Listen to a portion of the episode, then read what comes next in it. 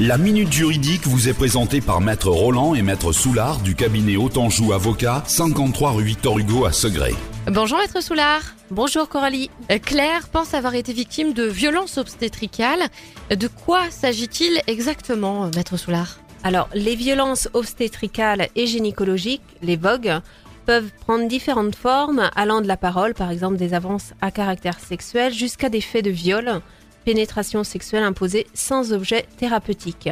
Depuis 2014, l'hashtag Paye ton utérus, la parole s'est libérée autour de ce type de violence. Et en septembre dernier, plusieurs patientes et étudiants en médecine ont même dénoncé des faits contre un gynécologue spécialiste de l'endométriose sur Paris. Le législateur français n'a pas pour l'instant prévu une infraction spécifique et applique le droit pénal commun, notamment le fondement du délit d'agression sexuelle et le crime de viol. Avant de déposer plainte, je vous invite Claire à consulter un avocat pour vérifier si les faits que vous avez subis peuvent recevoir une qualification pénale. Se posera également la question de savoir si l'acte de soin que vous avez reçu était nécessaire ou non, si vous étiez consentante ou non, dans quelles circonstances les faits ont eu lieu. Merci Maître Soulard.